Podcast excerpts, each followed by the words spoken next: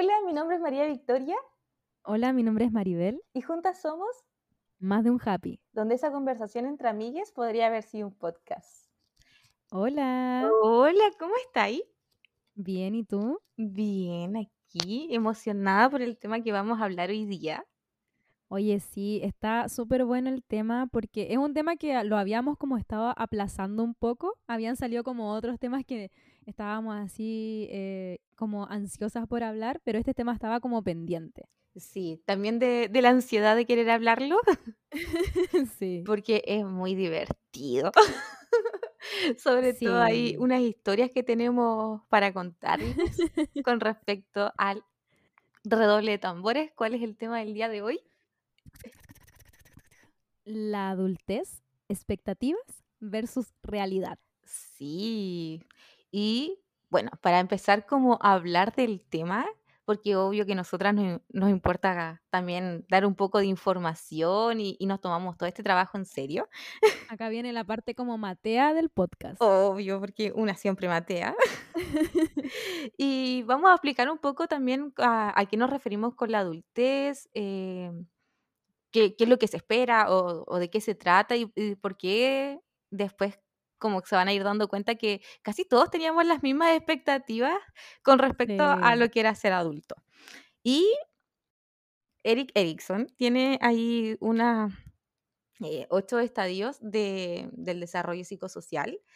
Eh, dentro de la etapa 5 y 6 habla de la adolescencia y de la adultez joven, entonces ahí son como las dos etapas en las que vamos a enfocarnos como muy rapiditamente como para hacer el contexto. Em, en la etapa de como de la adolescencia, el- la fuerza básica es la fidelidad y la lealtad, que la idea es aquí ir formando como la identidad y nosotros estamos pensando cómo va a ser nuestro futuro, a qué nos vamos a dedicar, con quién queremos estar, qué es lo que queremos estudiar, trabajar. Eh, Ay, poquitas cosas. Sí, porque es una edad que, que va entre los 13 hasta los 25 años o hay otras teorías que hasta los 21. Entonces, Mira tú. sí, entonces ahí es cuando uno empieza como a formar qué es lo que quiere hacer a futuro, qué es lo que no. Y ahí viene toda esta parte de las expectativas, ¿o no? O sea, o sea que nosotras ya dejamos hace poquito nomás de ser adolescentes. Sí, hace poquito, poquito, según Erickson. Claro, no, yo, yo confío en él, así que dale. nomás. Totalmente. Y eh, aquí empieza como la exploración de las propias habilidades, de qué cosas podemos hacer, cuáles no, y vamos formando nuestra propia identidad. Entonces, hay etapas que se van logrando con éxito y otras que obviamente se fracasan dependiendo si lograste el estadio que menciona eh, el Claro. autor. Entonces, y luego viene la, la adultez joven eh, o la juventud, que es entre los 25 hasta los 40 años. Así que aquí entra mucha gente en esta adultez joven. Mucha gente que nos está escuchando. Exacto, que es como el target de- del podcast. Exacto. Y aquí eh, las fases intimidad versus aislamiento. Y es cuando eh, empezamos a, a priorizar las relaciones más íntimas que ofrecemos y que tienen un poco más de grado de reciprocidad, que hay más intimidad, se genera una sensación de seguridad o de compañía y de confianza. Entonces aquí como que se empieza a formar la familia, a Ujú. tener eh, objetivos también con respecto a qué es lo que quiero hacer de aquí a mi otra adultez. Entonces uno tiene como estas expectativas de, de querer saber administrar bien su tiempo porque no te puedes dedicar a todo, aunque uno creía que sí. Entonces de repente uno le enfoca más el tiempo al trabajo, otros a la familia, quizás a los hobbies. Y hay varias cosas como que van en torno a la adultez que van más allá de la edad. Y también tiene que ver con como un hecho histórico eh, en el momento, eh, el lugar, la parte económica, lo político, porque claramente la adultez que estamos viviendo nosotras no es la misma que van a vivir los adolescentes que, que están Claro, viviendo hoy en día o la que vivieron nuestros padres. exacto. Entonces también como que todo esto va bajo un contexto. Eh, y bueno, y también hay que, durante la etapa de la adultez, ex- existe como esta ru- ruptura o como quiebre con, con la familia, porque uno empieza a formar su propia familia o a formar sus propias relaciones más íntimas, como lo había mencionado anteriormente, y en realidad es como que uno rompiera con su mamá o con sus papás, así como casi una relación amorosa, y y empiezas a verlo un poco más como en este igual, porque empiezas a a darte cuenta de de la forma que ellos actuaban y por qué actuaban de esa manera. Ujú. Entonces, ya con esta introducción con respecto a las expectativas versus realidad que se va generando entre la adolescencia y la adultez joven, te hago aquí la pregunta, Maribel. Mm. Cuéntanos qué pensaba la Maribel de 18 años, no sé, 15 años que iba a ser de su vida. Ay, no sé, como que yo siempre me imaginé muchas cosas cuando era chica, incluso cuando era más chica yo creo que me imaginaba como más, o sea, o como que tenía más expectativas ¿Ya? que ahora que, o sea, que ahora, que cuando era, no sé, adolescente, ¿cachai? Cuando era, no sé, cuando estaba en la básica, Ajá. tenía esta expectativa de que cuando pasara la media iba a ser como grande, iba a poder hacer más cosas. Y yo veía como, no sé, casi idolatrando a otras niñas que estaban obviamente en enseñanza media, pensando que esa era una etapa muy bacán y que, no sé, como muy grandes, ¿cachai? Como Ajá. adultas casi. Pero después cuando llegué a esa etapa me di cuenta que igual era una cabra chica, pues, ¿cachai? Que, que en realidad faltaba mucho por aprender, faltaba mucho por eh, hacer, eh, experimentar, ¿cachai? Y cuando ya estaba como saliendo del colegio, como en esta etapa que tienes que decidir qué quieres hacer con tu vida, ¿Ya? eh, yo tampoco estaba así como pensando, no sé, que me quiero comprar una casa o formar una familia o a los, no sé, 30 tener un trabajo estable. No, como que eh, quería muchas cosas, pero quería quizás cosas un poco menos, no sé si menos importantes, pero quizás que no eran tanto de adulto a adulto, ¿cachai? Ya. Como, no sé, eh, quizás tener un pololo, como cosas muy, mm, no sé, no, no sé cómo llamar al concepto, ¿no? No quiero decirlo básico, tampoco banal, sino que cosas que a esa edad, como por lo menos a mí, como que me tenían así como, no preocupada, pero sí me interesaban hacer, ¿cachai? Ya. Y, y siento que, no sé, en realidad yo creo que las expectativas, como las cosas, las metas que uno tiene van cambiando según la, la edad, según la etapa que uno esté. Ajá. Porque cuando yo era muy chica, mi sueño era ser escritora. Ya. Yo quería ser escritora. Y rayaba la papa con ser escritora y escribía de cualquier cosa. Incluso tengo ahí mis cuadernos guardados de, de cosas que escribía. Esa era como mi expectativa de, de cuando fuera como grande, ser escritora. Pero no, no sé si tenía como esa conciencia de, no sé, tener como un trabajo estable eh, o una pareja estable cuando era más chica. O no sé, como que no, no tenía esa, ese concepto, pero ya sí cuando empecé así salí de la universidad y empecé a trabajar, sí sentí como esa presión, porque yo al final lo veo como una presión de que Sí. tienes que cumplir con ciertas cosas, un- como una lista gigante de, de cosas que hay que hacer, Como una lista de reglas. claro, o sea, ya, tienes que terminar, o sea, primero tienes que terminar el colegio, Ajá. sí o sí, Obvio. ¿cachai? Y a los 18 tienes que decidir qué quieres estudiar, porque obviamente tienes que estudiar, Sí, no hay opción. ¿cachai? No hay, no, Después de eso, tienes que terminar la universidad en, el- en los años que corresponden. No te puedes echar ni un ramo, eh, no sé, eh, si te sales eh, de una carrera, no te puedes meter a otra. No sé, siento que hay una presión gigante en, en todas las etapas de la vida, como en todas las etapas del ciclo vital, que nos Sí. imponen, por ejemplo, cuando uno es más pequeño, el hecho de aprender a leer y escribir siempre hay una presión, ¿cachai? Entonces ya cuando uno sale del, a la vida laboral, eh, esa presión como que igual se hace un poco más fuerte porque al final son expectativas o cosas, metas mucho más grandes que cumplir, ¿cachai? Cosas que ya tienen que ver con lo económico, con una posición como social, eh, eh, no sé, Sí. frente a las demás personas. Entonces, eh, a veces uno cae y se deja llevar por eso. Y, y lamentablemente, como te digo, son presiones, son como una lista infinita de cosas que uno nunca va a estar 100% cumpliendo todo eso porque es imposible, ¿cachai? Sí, es imposible y, y a los plazos que te lo están pidiendo aparte. Exacto. Ya, ¿y tú? Ah, es que yo ¿Cuáles tenía, eran tus expectativas? es que yo tenía muchas expectativas, niña. Ya, primero, ya estábamos en la enseñanza media. Yo, yo tenía hasta cómo iba a conocer el amor de mi vida. Ah, no, o sea, tú tenías todo planificado. Sí. Ese, ese es por un lado, porque además tenía otras cosas más planificadas. Sí, no, todo siempre planificado. Desde ese entonces. Nunca implanificado. sí. Entonces, cuando estaba en el colegio, eh, yo pensaba que iba a estar estudiando algo muy bacán, que iba, iba a vivir sola y iba a ser terapeuta ya. y mi mejor amiga iba a vivir cerca mío y que ella iba a tener una moto. Y un, mira, la- esta historia es muy ridícula. Ahora que está, como que no me había acordado de esto hasta ahora, literalmente.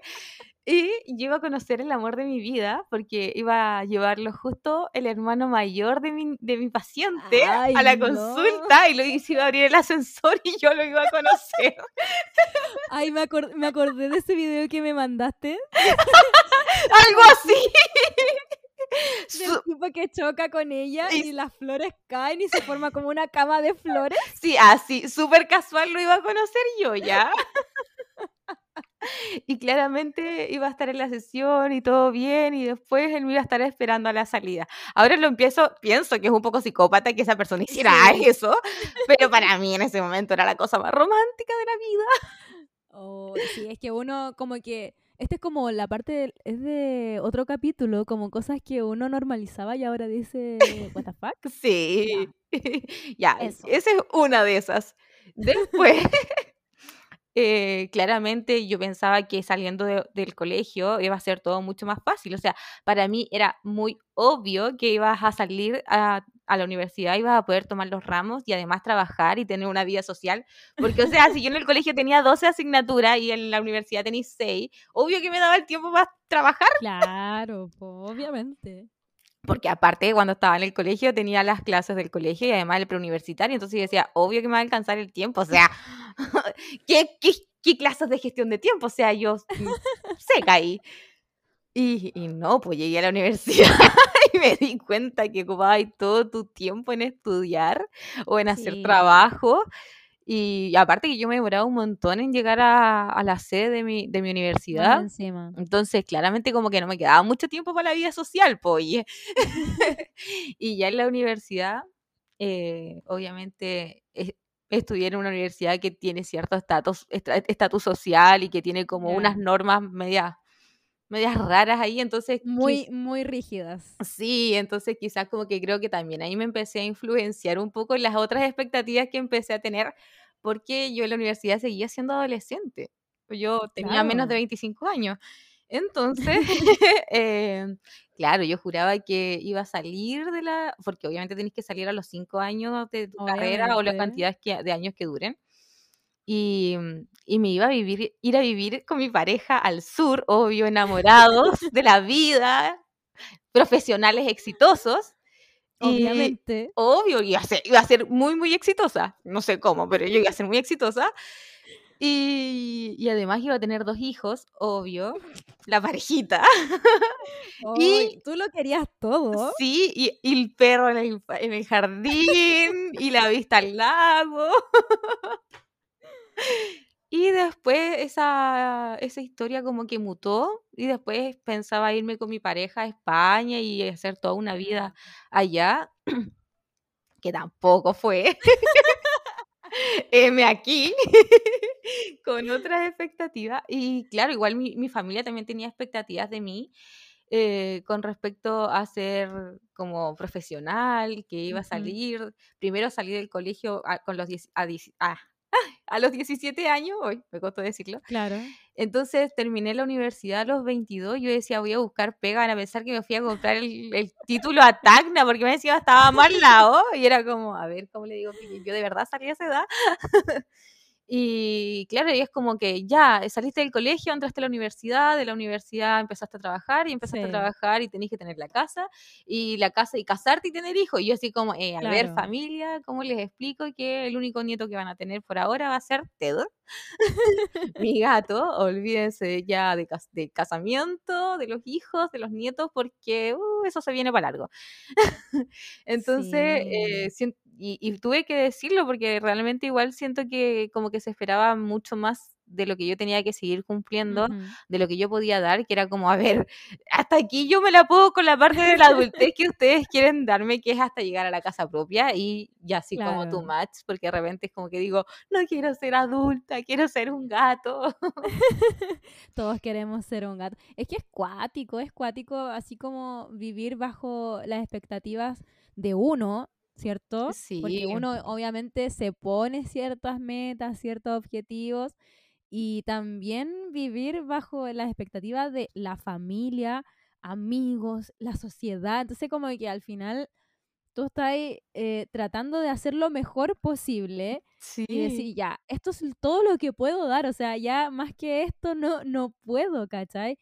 O, o no quiero tampoco. También pasa porque después uno se da cuenta que muchas de las expectativas con las que uno soñaba quizás cuando era más joven, como que tampoco te llenarían tanto hoy en día o quizás quedaría ahí como no sé qué hacer, o sea, si ya actualmente siento como que, ah, voy a explotar porque no sé qué hacer, no sé si con la vida que yo planeaba tener a, a esta edad lo- hubiese funcionado.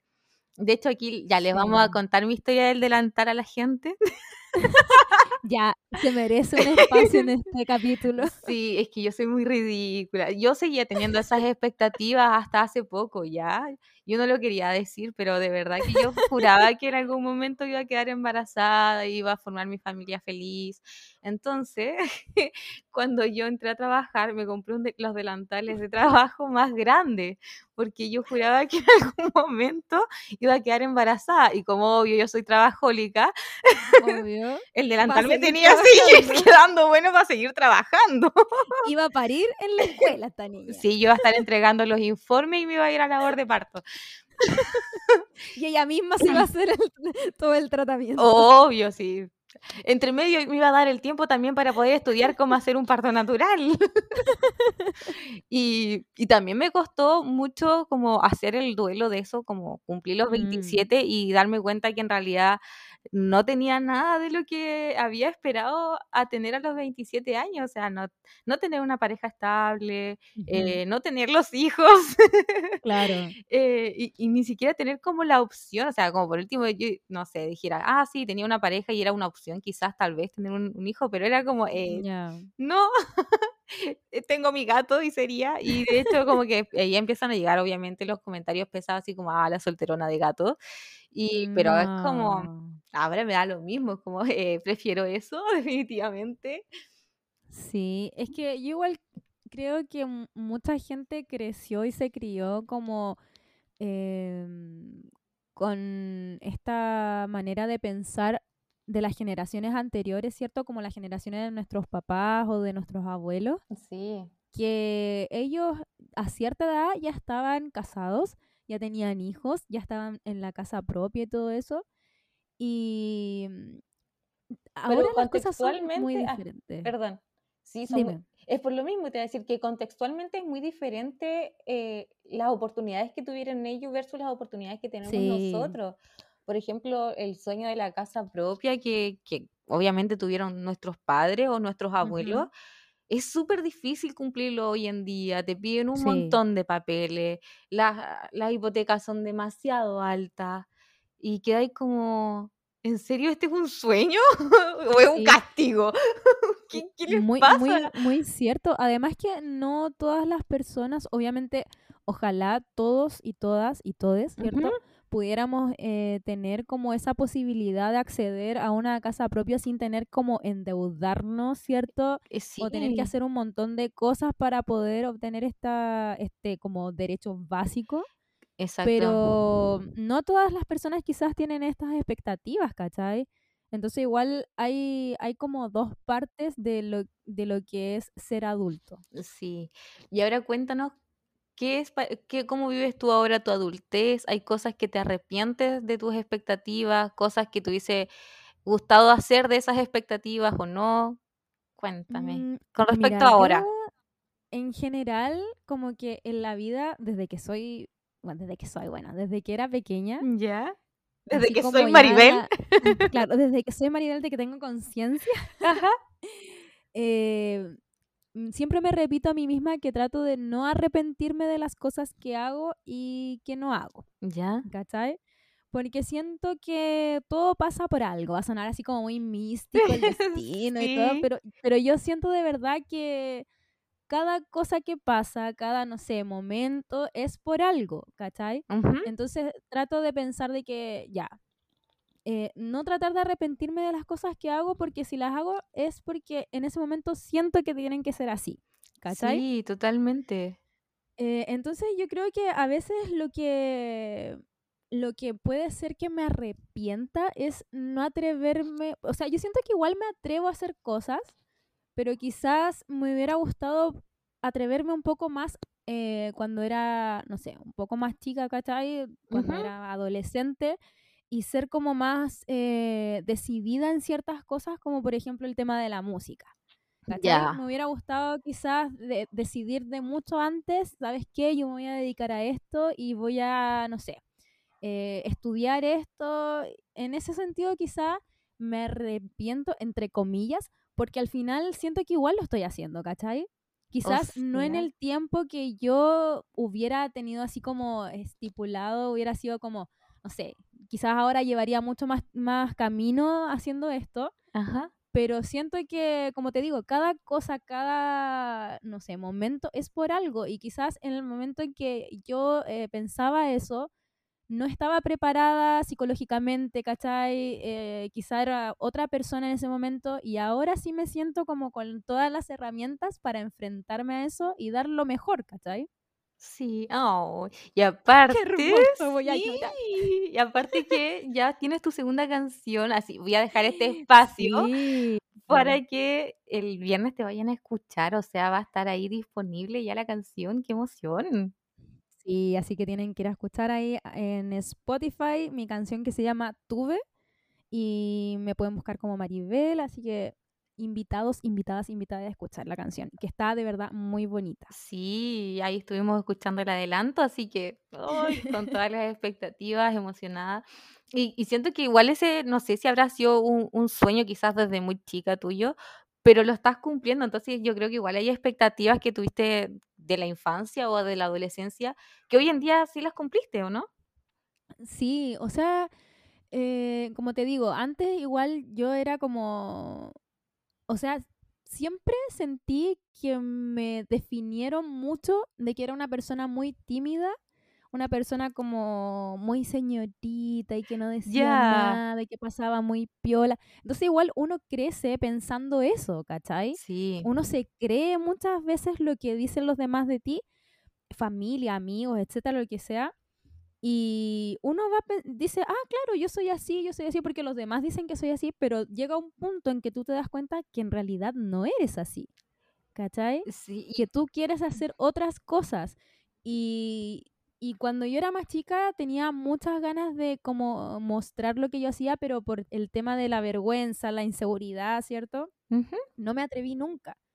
Entonces ahora ya, mm, obviamente más adulta, eh, dije, ¿sabéis que ya filo? Yo esto me gusta, yo amo esto, necesito de alguna manera sacarlo, porque si no, de verdad, cuando uno quiere hacer algo, cuando uno ama hacer algo, si no se atreve, siempre va a quedar con la duda de qué hubiera pasado. Y yo dije, yo no me puedo morir sin saber qué hubiera pasado, ¿cachai?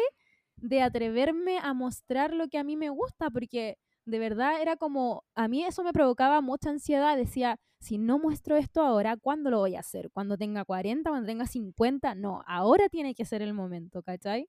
súper decidida, me encanta. Sí, en, en realidad, como que yo a veces digo, ya, no soy tan decidida, pero sí, ¿sabéis que yo como que ya, esto quiero y esto hago, ¿cachai? Bacán, sí. Y es yo creo que algo que uno va aprendiendo con la adultez, como Sí. eh, tratar de poner los límites, que es un poco también lo que estábamos hablando en el capítulo anterior, de, saber separar también un poco eh, las expectativas o las opiniones que tienen los demás de nosotros con quién realmente somos nosotros, porque no es lo mismo lo que ven ellos afuera con respecto a sus propias vivencias, a cómo nos ven a nosotras, eh, versus a cómo nosotras realmente nos vemos a nosotras mismas, valga la redundancia de, la- de las palabras. Ya, y tú. Ahora te toca a ti eh, eh, explayarte con esto. Con respecto a, a todo. Em, mira, en realidad como que al final terminé replanteando, replanteándome todo. Y, y claro, quizás es una mezcla como de lo que viví o lo que quería vivir cuando era un poco más joven con respecto a, a cómo iba a conocer el amor de mi vida y todo ese show. Pero en, Claro. en el ámbito que yo iba a estar viviendo sola, que iba a tener mi casa. em, como que siento que ese, ese, entre comillas, sueño, que igual lo disfruto ahora. Como que, Claro. no sé, como que antes igual lo- me lo cuestionaba. Y también con respecto como al que dirán, que así como, ah, se le fue Mm. el tren y no sé, y tiene un gato, ¿no? Y así como, pucha, ya, ¿qué pasa? Pero, pero como que me siento muy, muy, muy cómoda con la persona que soy ahora realmente. Y, y demostrarme cómo soy, porque antes también, como te pasaba a ti, eh, me daba mucha vergüenza mostrarme y también creo que iba como, este es como el espacio psicológico parece. Nuestro espacio, Sí, el eh, espacio seguro. exacto, porque eh, mi familia quizás no lo recuerda, pero como que constantemente era, ¿y tú vas a hacer eso? ¿Y por qué vas a hacer eso? No, yo no te veo haciendo eso. Entonces me fui, crec- fui creciendo y me sentía muy Sí. insegura en cada cosa que iba a hacer. Entonces Ujú. al final empecé a vivir con, con los mandatos que, que la sociedad Sí. o que mi familia me imponía. Y claro, entonces yo era igual que tú, la señorita muy matea, responsable, onda, juraban que yo era niñita de iglesia y, y era budista, ¿cachai? Así como muy, muy correcta. Em, y sí, no discutía nada, y yo de Claro, repente yo decía así como que en realidad como que me hubiesen enseñado a no pensar, entonces hubo un tiempo claro. como que funcionaba automáticamente y como sabía que tenía que cumplir siempre y estar como amable, ser cortés, no me podía enojar, eh, obviamente llegó una etapa en la que yo estaba enojada con todo el mundo, o sea, los quería mandar a todo el mundo a la punta del cerro y, y tampoco me permitía como vivir mi emocionalidad, entre comillas. Ya. Entonces, obviamente me terminaba enfermando de todo. Por eso yo les decía Sí. que en el capítulo anterior como que yo era la, la reina somatizadora. Y, y siento que hoy en día eh, logro diferenciar cuando estoy enojada, cuando estoy feliz, cuando todo eso, que, que suena súper como, ay, ¿cómo no vaya a saber eso? Pero Claro. a las mujeres como que no se nos permite tener otras emociones que no sea ser agradables o lloronas. Entonces, de verdad, créanme que es un gran avance saber reconocer otras emociones. Y y y ser como otro tipo de persona y buscar otras opciones, porque claro, por ejemplo, me costó mucho elegir una carrera universitaria, porque Ya. tenía muy buenas notas y me iba bien en todo, entonces era como no sé a qué dedicarme, y cuando era más joven yo decía: "No, voy a ser abogada", y era como: "Pero es que tú te ponías a llorar cuando te ponías a pelear, pues, ¿cómo vaya a ser abogada?". Y yo: "Pucha, ya, sí es cierto". Después ya voy a ser ingeniera, y y claro, me juntaba con mi grupo de amigas y todas estaban como en un área de la salud o en Ya. o en el área de educación, y yo decía: "¿Cómo voy a ser ingeniera?". Onda, todas mis amigas ¿Con quién voy a hablar? no, no, y no era eso, así como todas mis amigas están haciendo un bien por la sociedad, y yo como Ah. ingeniera, ¿qué voy a hacer por la sociedad? No, si yo era intensa, dramática, amiga. Y y claro, y terminé eligiendo una carrera que también era como que ayudaba a la sociedad. Pero hoy en día me doy cuenta que quizás como ingeniera hubiese funcionado súper bien, porque soy súper metódica, soy súper ordenada, súper Claro, organizada y esas eran mis habilidades. Entonces, ahora intento como llevar esas habilidades a la carrera que elegí y al trabajo que tengo y y, ay, oh, actualmente me he dado cuenta como de la importancia también de tener hobbies, porque es algo que quizás me arrepiento de de de joven, de no haber tenido un hobby así como específicamente que no haya sido enamorarme. Y planear este, estos encuentros casuales con flores, eh, como que siento que perdí mucho tiempo como en, en proyectar como una pareja o encontrar el amor ideal y todas esas cosas y, y no me cultivé tanto como en los hobbies, porque aparte que cada vez que quería hacer uno era como que, no, sí, como que, "Mm, sí, es bonito. Entonces como que obviamente está mal como echarle la culpa a mis papás, y obviamente no tienen la culpa ellos. Era mi perseverancia con respecto al tema, pero tampoco como que recibí mucho incentivo como, ay, sí, sigue intentándolo, o es la primera vez que lo haces y por eso no te sale bien. Y quizás eh, es una parte de la enseñanza que he tenido como conmigo misma, que siento que es lo que uno va teniendo cuando es adulto, de que te empiezas a tratar como tu, tu propio papá. O sea, igual de repente como que quiero comer algo rico y digo, no, en mi casa hay comida, así que no, María Victoria, no podemos comer eso. sí, Pero también de, de saber cómo darte los cuidados, de darte seguridad a ti misma eh, durante sí, la etapa de la adultez, que de repente igual es un poco caótico y, y ahí es cuando uno entiende a los papás cuando te dicen, no sé, pues no había plata para comprarte lo que quería claro, y, y, y realmente es así, o sea, sí. eh, yo creo que es una de las expectativas versus realidad que fue lo más chocante con respecto al dinero, como que siento que era muy infantil respecto al tema Mm, y, y como darte este golpe de realidad de que las lucas eh, como que se te evaporan con las cosas que tienes que comprar, eh, pagar, etcétera. Y, y que igual es un tema complejo cuan- en el contexto que cada uno esté viviendo, entonces, y que influye mucho claro. también en la manera que te empiezas a relacionar, porque es es un factor de estrés también. Y si no tienes como ese manejo, igual es difícil como poder como relacionarse con otras personas que no entiendan eso.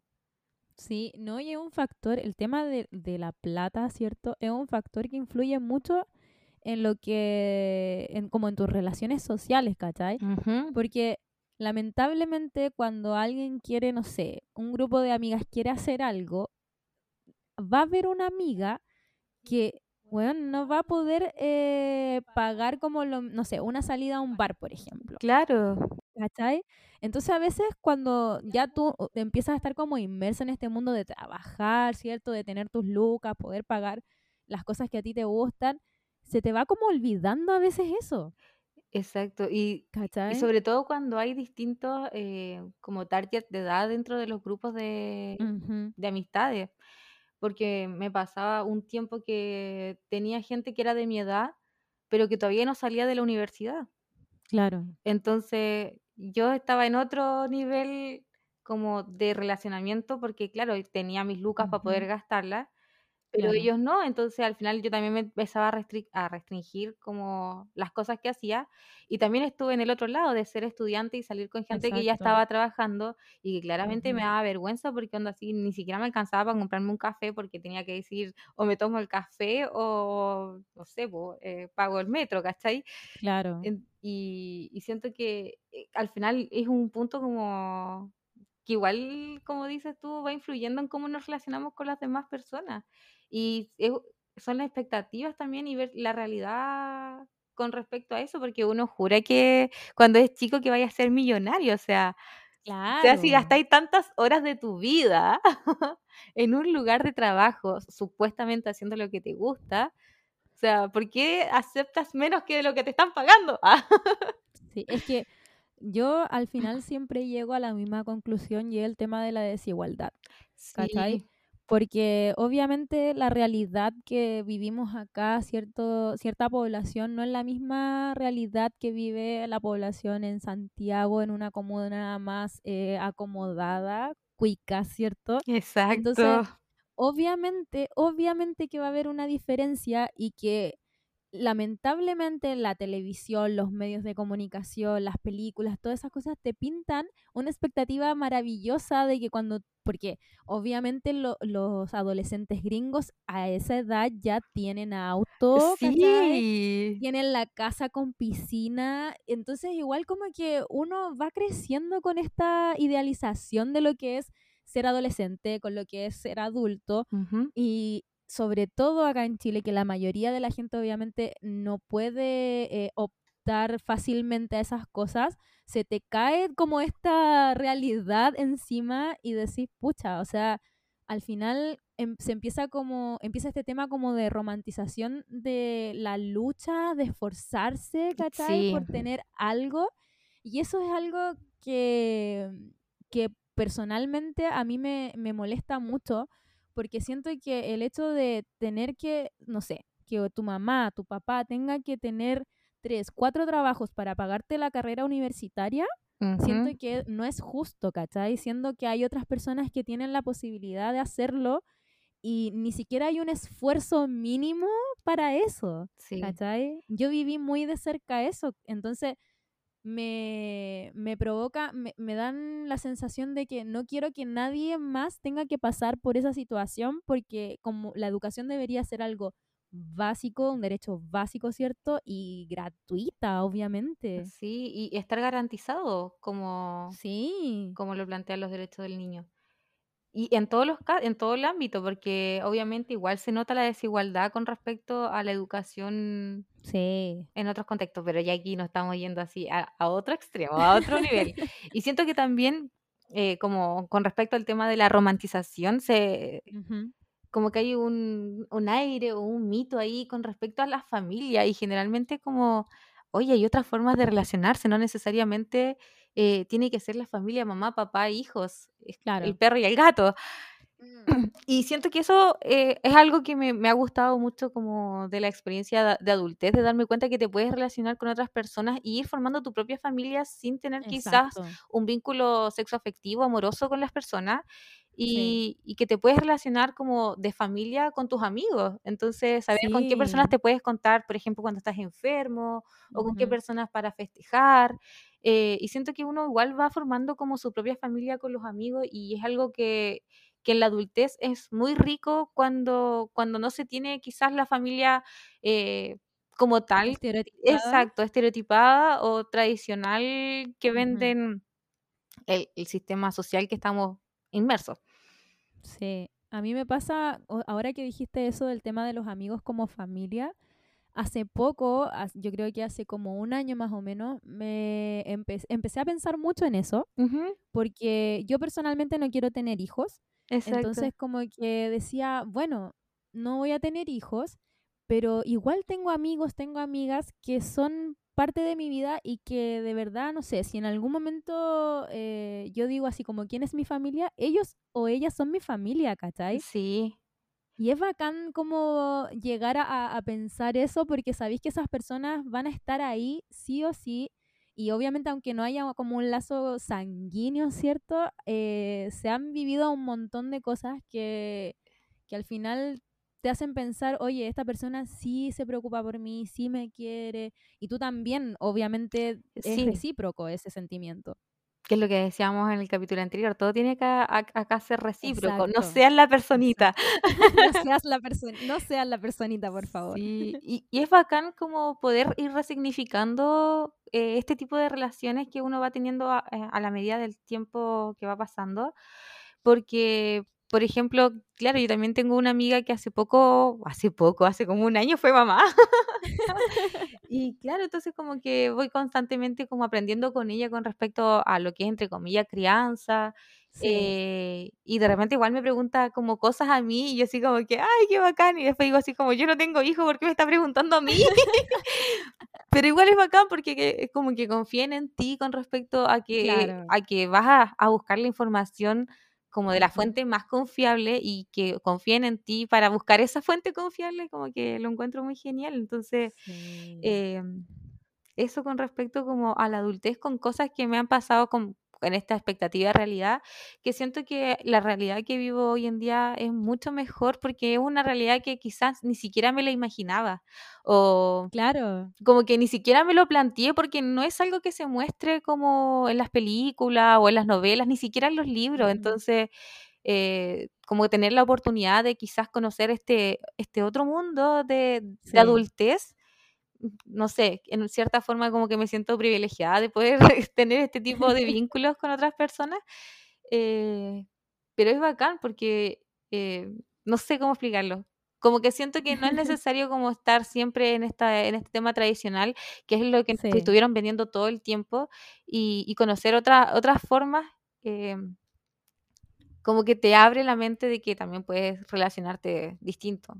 Porque igual la sociedad va influyendo también en cómo se crían los niños, cómo nos vinculamos con las en todo. personas. Entonces, eh, que exista esa esa posibilidad, aunque obviamente para la sociedad para afuera quizás no sea tan bien visto, porque cómo vas a ser eh, joven y no vas a tener hijos y no sé, como que obviamente siempre hay gente que está opinando con respecto a la vida de los otros, que obviamente aquí nuestros escuchantes no, no hacen eso, ¿no es cierto? No, obviamente que no.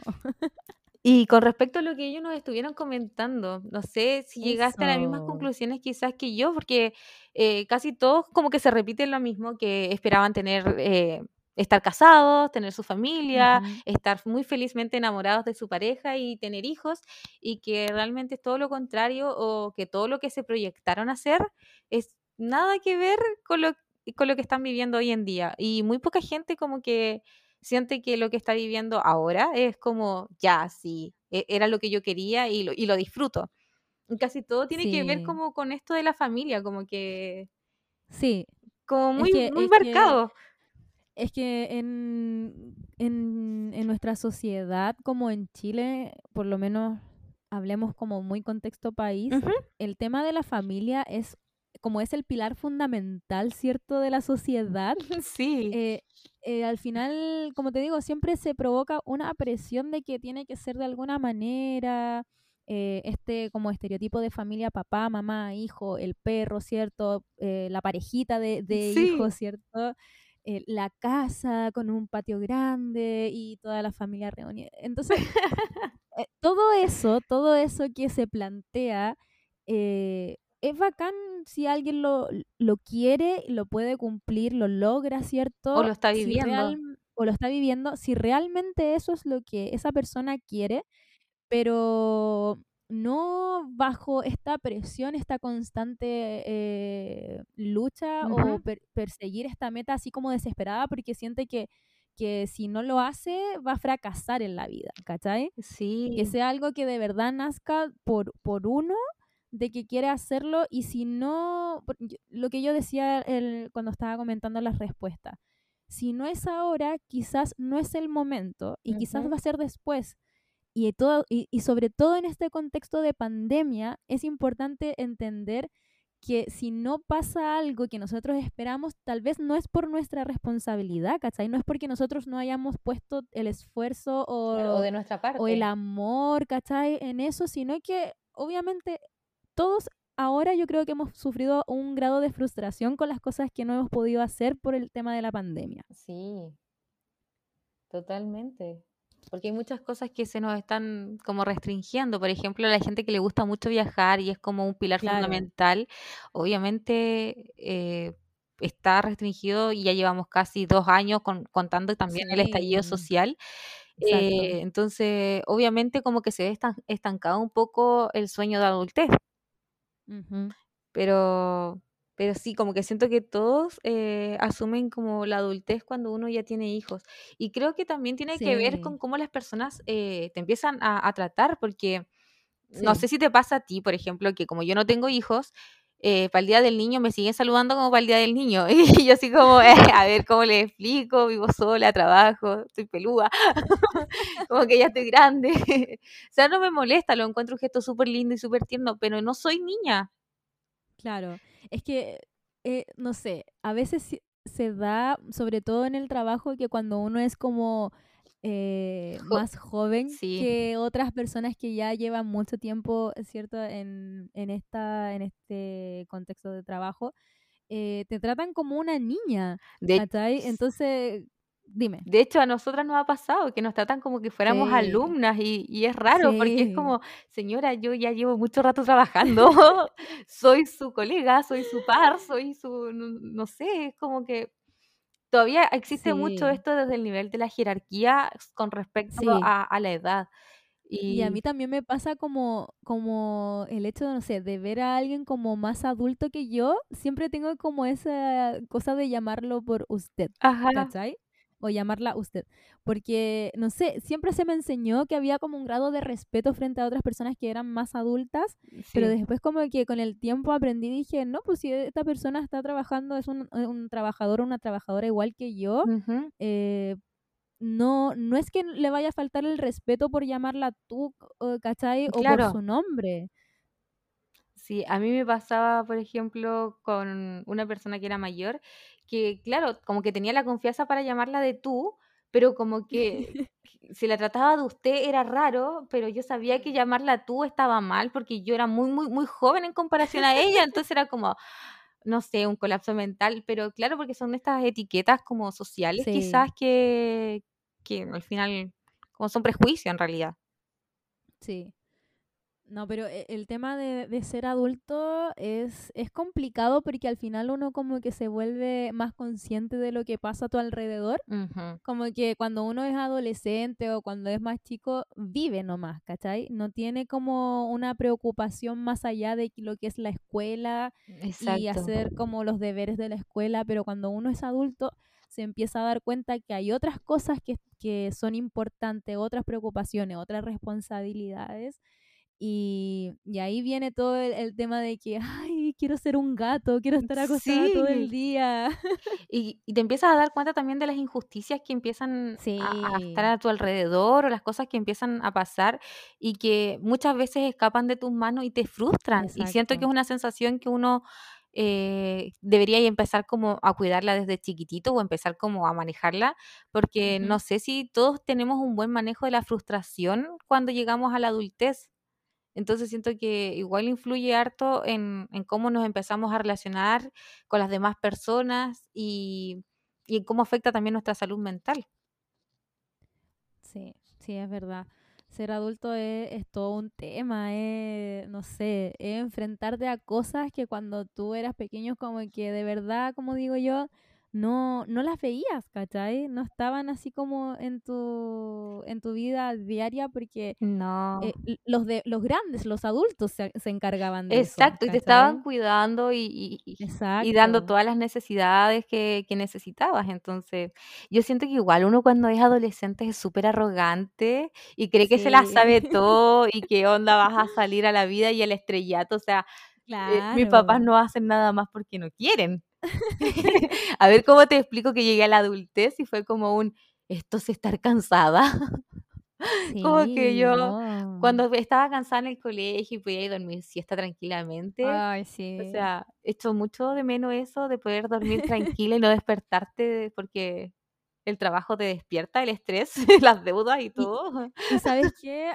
Eh, vamos como a un punto de de que a veces los adultos, eh, se nos olvida lo que fue ser niño, lo que fue ser adolescente, Sí, y nos volvemos muy críticos con las cosas que hacen o que no hacen los adolescentes o los niños, ¿cachai? El otro día me acuerdo que fui a comprar y en una de las casas había una señora y su, no sé si era su hija o, si- o su nieta, estaba en el celular así sentada. La Ujú, niña era, no sé, de haber ido como en séptimo básico más o menos. ¿ya? Y la señora como que le estaba diciendo como, yo a tu edad, no sé, hacía esto y esto y esto. Y yo decía, señora, eso fue a su edad, eh, en su tiempo y hasta en otro tiempo, otro contexto. Y como que casi me ponía a pelear con la señora, porque de verdad yo creo que se, se nos olvida eso, se nos olvida lo que fue ser niño, fue ser adolescente y nos volvemos así como críticos frente a cosas que quizá obviamente a nosotros no nos acomoden tanto, pero hay que adaptarnos a eso también. Sí, de hecho con eso me hiciste recuerdo, mira, esto es una tontera y es como una intimidad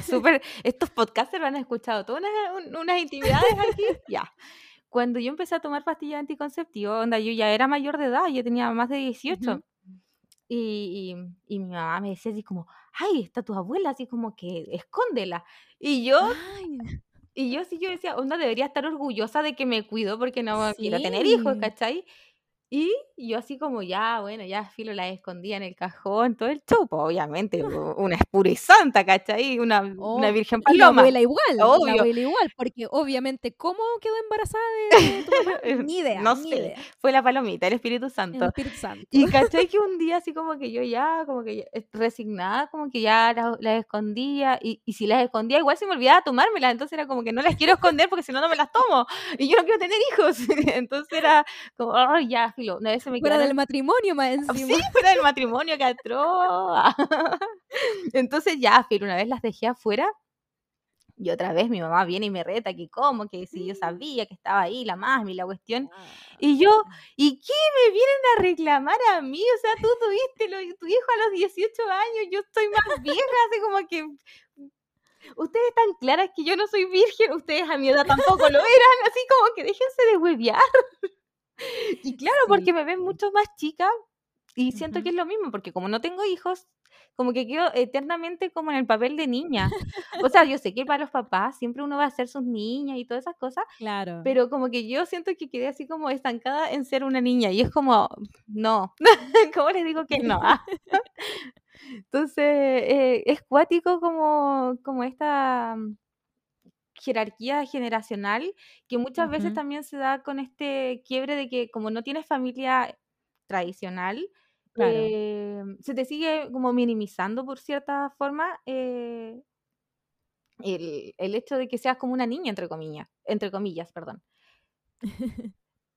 Pero claro, quizás solo pasa en mi familia y no le pasa a nadie más. No, no, yo creo que le pasa a mucha gente. Yo no creo que sea solamente en tu caso.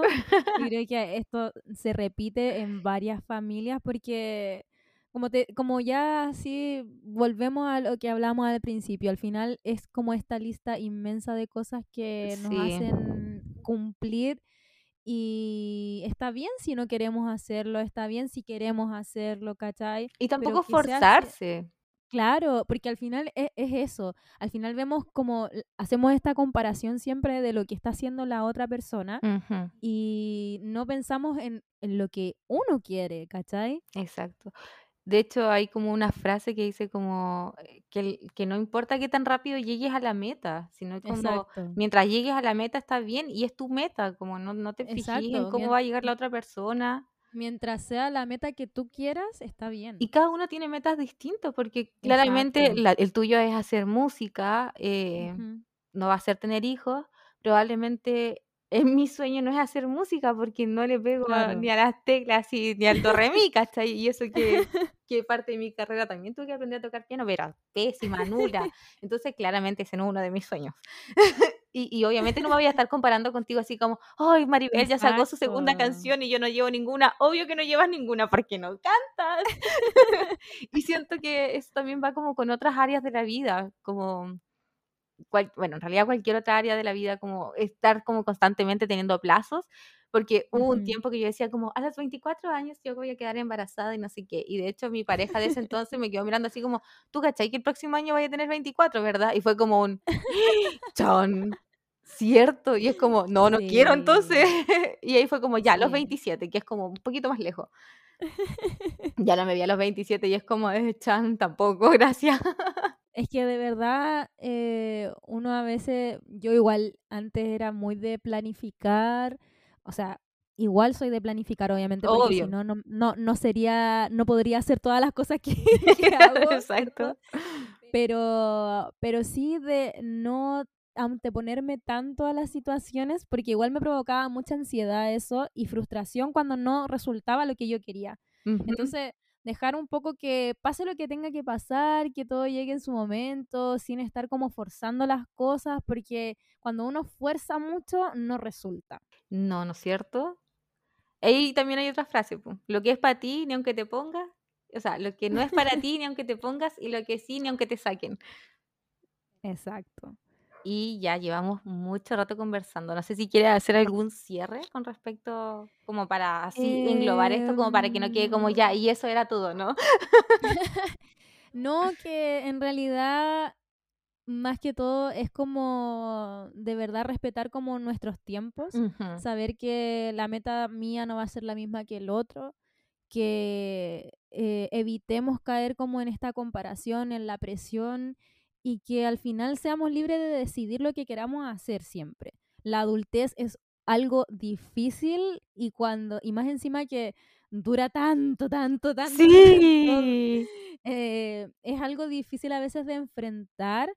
eh, muchas veces como que queremos así como mandar toda la cresta porque de verdad hay situaciones que nos superan y está bien, está bien como decir, ¿sabes qué? En este momento yo necesito desconectarme de todo y mandar toda la cresta porque uno es humano, ¿cachai? Entonces necesita también esa, ese espacio como de, de, de liberación, pero sí eh, seguir intentándolo, o sea, no darse por vencido por vencida, porque si uno quiere algo, tiene que, más que esforzarse, tiene que darlo todo nomás y bueno, si resulta bien y si no resulta bien también, pero por lo menos intentaste hacer algo, ¿cachai? No te quedaste como con las ganas de, de hacerlo. Con el tema, por ejemplo, con la música, que yo siempre lo, lo, lo recalco, es eh, si no me hubiera atrevido nunca, no estaría, eh, tal vez no soy así como famosa, no tengo así como, no sé. ¿Cómo que no? Para mí eres la más famosa, o sea, yo ya tengo tu no, autógrafo.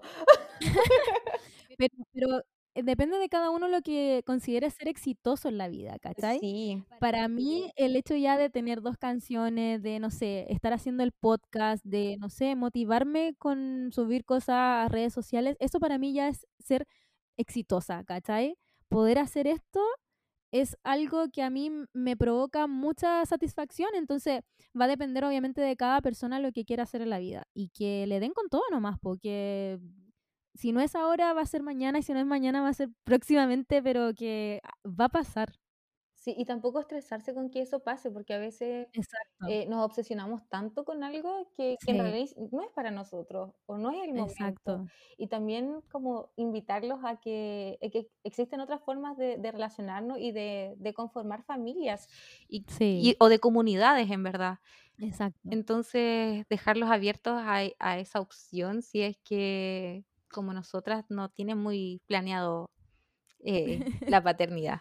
Porque igual es todo un tema. Y quizás la sociedad hoy en día tampoco es muy amigable con ese, con ese Eso concepto. podría ser como para otro capítulo del podcast. Exacto. Oye, Vamos con el espacio em, publicitario. Espacio publicitario, tenemos ahí algunas tiendas para nombrar. Sí, o sea, más que tienda, en realidad son como lugarcitos a los que pueden ir. Lugarcitos. Sí. Ujú, Unos rinconcitos por ahí. El rinconcito en realidad como que están todos en el mismo lado, entonces como que usted va ahí y encuentra de todo. Vamos a hablar sobre la Inclusive, que es una casita cultural y de oficios inclusives. Eh, tienen talleres, cocinería vegana, que es la Revegan eh, Comida Rebelde, y el almacén vegano, que es el jardín de atrás. Y también tienen el estudio Tranqui, donde hacen tatuajes, eh, tres chicos, chiques. Eh, así que para que estén ahí atentos en, en la descripción, en nuestras redes sociales, para que lo vayan a ver, está todo en el mismo lugar y, y es muy inclusive, abierto a toda la comunidad para que ustedes puedan ir a conocerlos. Oye, sí, me encanta a mí, yo sigo todos esos eh, Esos lugares. rinconcitos, esos lugares y me encanta, de verdad. El, el trabajo que se hace es como con mucho cariño, con mucha dedicación, entonces están todos invitados a que vayan a seguir estos espacios para, eh, no sé, entretenerse un rato, ir a hacerse un tatuaje quizás, Sí, por por ahí ahí si tiene cosa. planificado, Y probar comer la, algo rico, sí, la probar la comida vegana que oh, es exquisita, rica, demasiado rica. rica. Y ahí sí, hasta los más carnacas les encanta la comida de ahí, porque de verdad que hacen una comida que tú quedas ahí como, uh, ¿por qué no probé esto antes?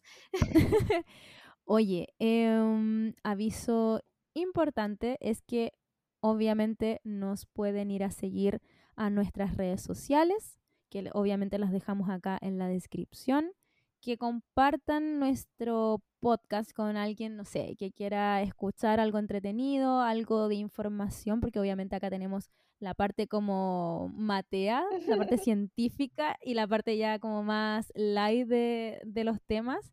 Eh, que nos etiqueten, obviamente, que estamos casi llegando a los 200 seguidores en Instagram. Sí, y nos está escuchando más gente en- Estados Unidos. Oye, sí, estamos ahí como viento en popa. Estamos preparando, obviamente, más capítulos, más cosas entretenidas Y una sorpresa ahí Em, también se viene. y una sorpresa, obviamente. Y eh, bueno, no sé qué más quieres agregar. Nada, como agradecer todo el apañe que nos han hecho al podcast. De hecho, nos- no pensé que íbamos a llegar a tantos capítulos. De hecho, bueno, al, al principio nos decían, ay, cuando lleguen a los 100 capítulos, ojalá me inviten. Y yo así como, hey, llevamos uno, así como, ni Ni siquiera siquiera hasta el aire del primer capítulo. Sí, y, y de hecho era como, ni siquiera sé si alcancemos a llegar, no sé, a seis. Como que igual teníamos que organizarnos, ver todo este mm, tejemaneje que, que hay detrás. Y, y no sé, como que de verdad que agradezco mucho el apoyo, porque si no tuviéramos este apoyo de ustedes, claramente no estaríamos haciendo esto, quizás. Así como que si nadie lo escuchara, está- estamos locas, pero no tanto. No lo grabaríamos, pues solamente nos juntaríamos a conversar, si es que no hubiese funcionado. Sí, Pero sí, de verdad. le- lo he disfrutado mucho, eh, lo he pasado muy, muy bien y yo creo que todo el miedo que tuve quizás en el primer capítulo con que cómo lo van a escuchar y qué van a pensar de mí, no sé, me van- no sé, la gente me va a odiar, no sé, de verdad que me pasé mil películas. De hecho, tengo un video grabado desde el del primer capítulo de lo que me pasó ¿Ya? y yo dije, en algún momento lo voy a subir para que cachen mi nivel de ansiedad con respecto al Oh, primer capítulo y, y con respecto a la validación de los otros. Ahora es como que yo digo, o sea, sí. si no le gusta el podcast, no hay problema, déjelo de seguir, yo voy a seguir haciéndolo, me encanta hablar. Eh, así que eso, agradecer mucho el apoyo de las personas y, y siento que también me ha conectado como poder conversar de otras cosas con gente que no tenía ese espacio para conversarlo. Entonces, eh, se ha dado como esta comunidad eh, en el que hablamos de distintas cosas, de salud mental, de, Sí. de la adultez, que, que a veces yo no tenía el tiempo para poder conversar con esas personas porque, no sé, no, no no se me había ocurrido quizás hablar de eso. Pero ahora esto es como una oportunidad y lo disfruto un montón. Sí. Bueno, eso, están todos, todas, todos invitadas, invitadas Ajá. a que nos sigan escuchando, que nos sigan en redes sociales, ¿cierto? Que estén pendientes de todas las cosas. Así que esto fue más de un happy. Donde esa conversación entre amigues podría haber sido un podcast. Ciao. Ciao.